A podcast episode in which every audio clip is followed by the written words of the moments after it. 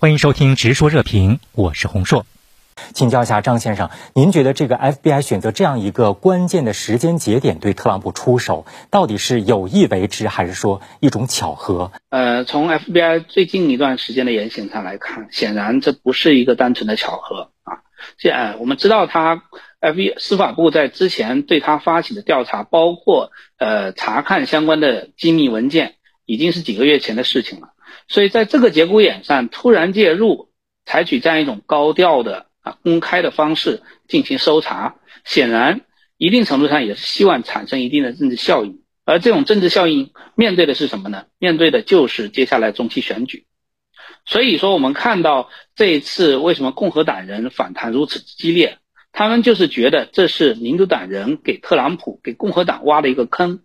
那么，这是为了重现。过去在选举期间所制造的所谓黑天鹅事件的这样一种，呃，这样一种策略啊，我们知道在二零一六年，呃，在临近大选时，FBI 这个开启的关于希拉里的邮件门的调查，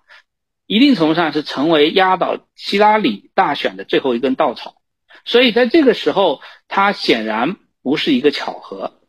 但是我们如果说他是不是为了中期选举而特别设计的，我觉得恐怕也不尽然。他更多的是借助这样一个时机，顺水推舟去做这样一个事情。就在上周啊，共和党内最高调的特朗普反对者利兹切尼在中期选举初选当中惨败，这是否意味着在共和党内反特朗普的势力正在走下坡路呢？特朗普站台的背后实际上是有他的策略的。他的策略就是选择那些胜选可能性更高的候选人进行背书，所以特朗普的背书成功率是非常高的。而这种成功率高的背后，是基于对于各候选人竞选成功率的这样一个计算，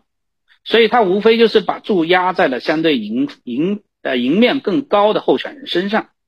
另一个方面呢，这些候选人如果持续的靠特朗普上台，那么他将带来的一个结果就是共和党。整体的进一步的偏激，进一步的激进，这对于美国国内，尤其是美国民众而言，共和党的形象将出现更大的程度的逆转。从而我们现在讲，包括共和党内也在讲，由于特朗普最近一系列的行为，在呃初选中的一系列行为，排除异己的行为，那么将导致共和党最终将不复存在，最后就变成了一个特朗普党。这对于美国政治而言，显然是一个巨大的。具有方向性意义的变化。啊，周先生，您觉得这一次民主党还有翻盘的机会吗？如果在这一次中期选举当中失败的话，会对美国未来的政治产生什么样影响？一般来说，在过去的几十年的这个统计数据表明，是吧？总统所在的执政党，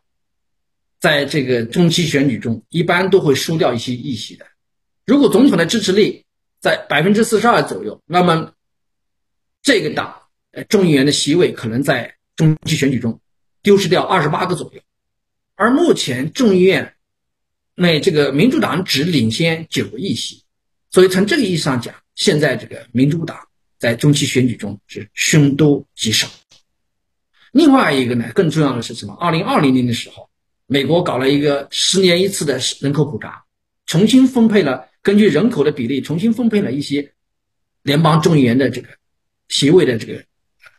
这个指标。民主党大本营、大本营啊，像加州啊、纽约州啊、伊利诺伊州啊，它都减少了啊众议院的席位，而共和党占优的佛罗里达州啊、亚利桑那州啊、什么德克萨斯州啊，都相应的增加了席位，这个就显然对共和党是有利的。特朗普身边的知情人士就透露说，特朗普将在二零二四年再次竞选总统，并可能比原计划呢更提前宣布参选。不过呢，我们知道目前的司法部对特朗普的调查是穷追不舍，他能够成功参选的几率还大吗？他能够再次成为美国的总统吗？周先生，有没有海湖庄园被搜查这件事情？特朗普王者归来是必然的，但这件事情发生以后。很有可能加速特朗普回到美国政治舞台的中心，所以这样呢，特朗普就可以把一现在一切针对他的这个民事啊和刑事的调查，说成是民主党对我的政治迫害。当然了，美国宪法是吧，只是对一个人的任职年龄啊、啊出生地啊、在美国待了多久啊这些东西，他做了硬性规定，但并没有规定是吧？你犯了罪不可以当总统，所以。在就任总统任职资格这个问题，如果要打起官司来，最后打到联邦最高法院，估计也是不了了之。好，今天的内容就讨论到这里，感谢您的收听，我们下期再见。